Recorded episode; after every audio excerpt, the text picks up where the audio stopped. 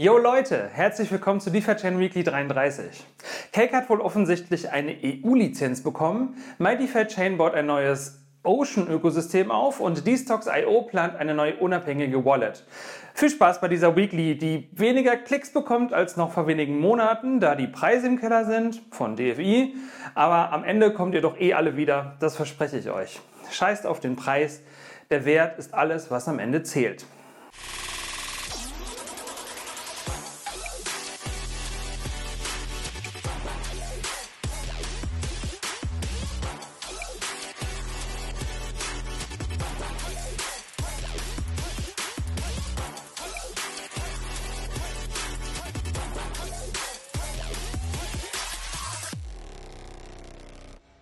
Es war eine Premiere auf der DeFi-Chain und gezielt im D-Stock-Bereich. Der erste Stock-Split wurde am Montag erfolgreich durchgeführt.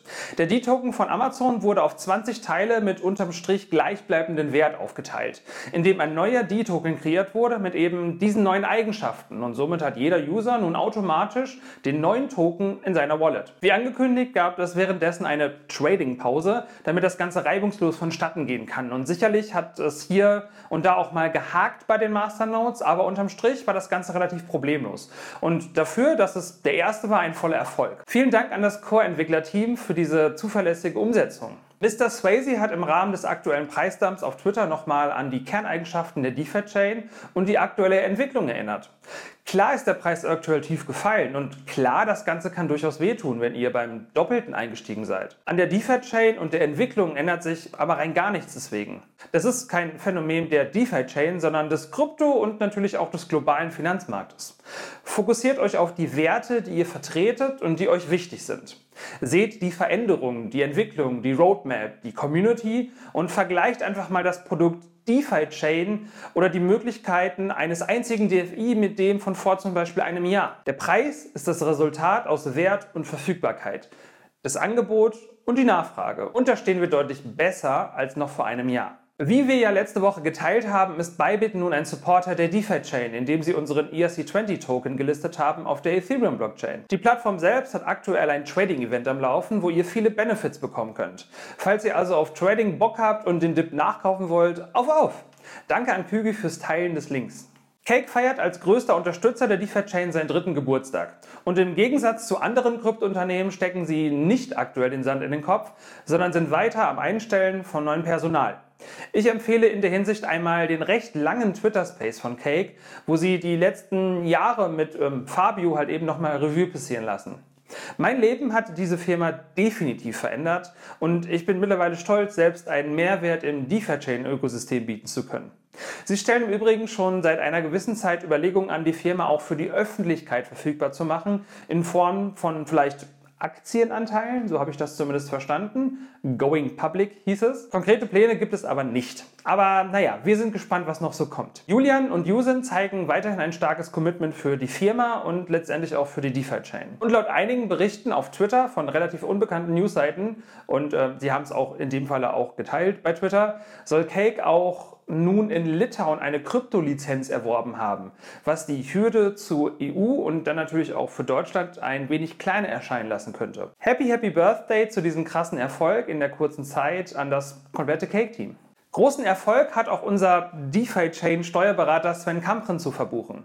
Dieser hat jetzt eine Bestätigung von der Oberfinanzdirektion Hessen bekommen, dass seine Rechtsauffassung zum Thema Liquidity Mining bestätigt wurde.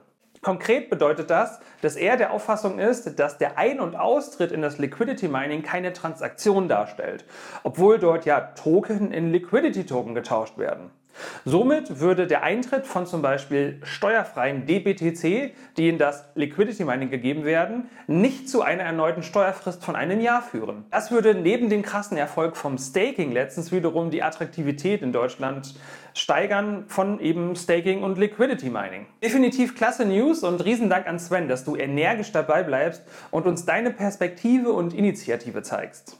Wie ihr wisst, gibt es im DeFi-Chain Light Wallet Ökosystem die Ocean API, womit eure Light Wallets kommunizieren. Das Problem ist, wenn diese Verbindung mal Herausforderungen hat, kann man nur schlecht oder auch teilweise gar nicht mehr auf die Blockchain zugreifen.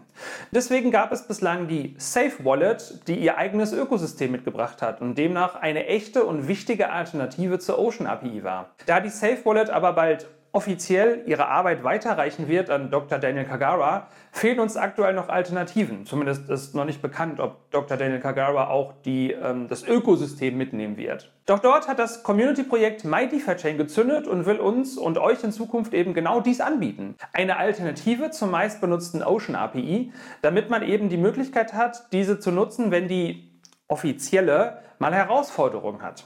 Super stark und super wichtig nach dem Abgang der Safe Wallet. Vielen Dank. Die Jelly Wallet wird auch als neue unabhängige Wallet eine sein, die diese Alternative in ihre Wallet implementieren möchte. Ihr könnt euch das vielleicht als Backup vorstellen oder meinetwegen als zweites WLAN. Wenn das erste Mal Probleme haben sollte, könnt ihr halt eben das andere nutzen. Unabhängige Infrastruktur ist wichtig für die Dezentralisierung und wir hoffen, dass es nicht nur bei zwei Nodes stehen bleibt, sondern noch mehr das Licht der Welt erblicken. Wenn ihr Ahnung von der Materie habt, stellt ein CFP und haut eure Expertise raus. Diese brauchen wir unbedingt in der DeFi Community. Übrigens, wir wurden in der letzten Let's Talk About DeFi Folge gefragt, wo denn die unabhängigen Wallets der DeFi nun sind.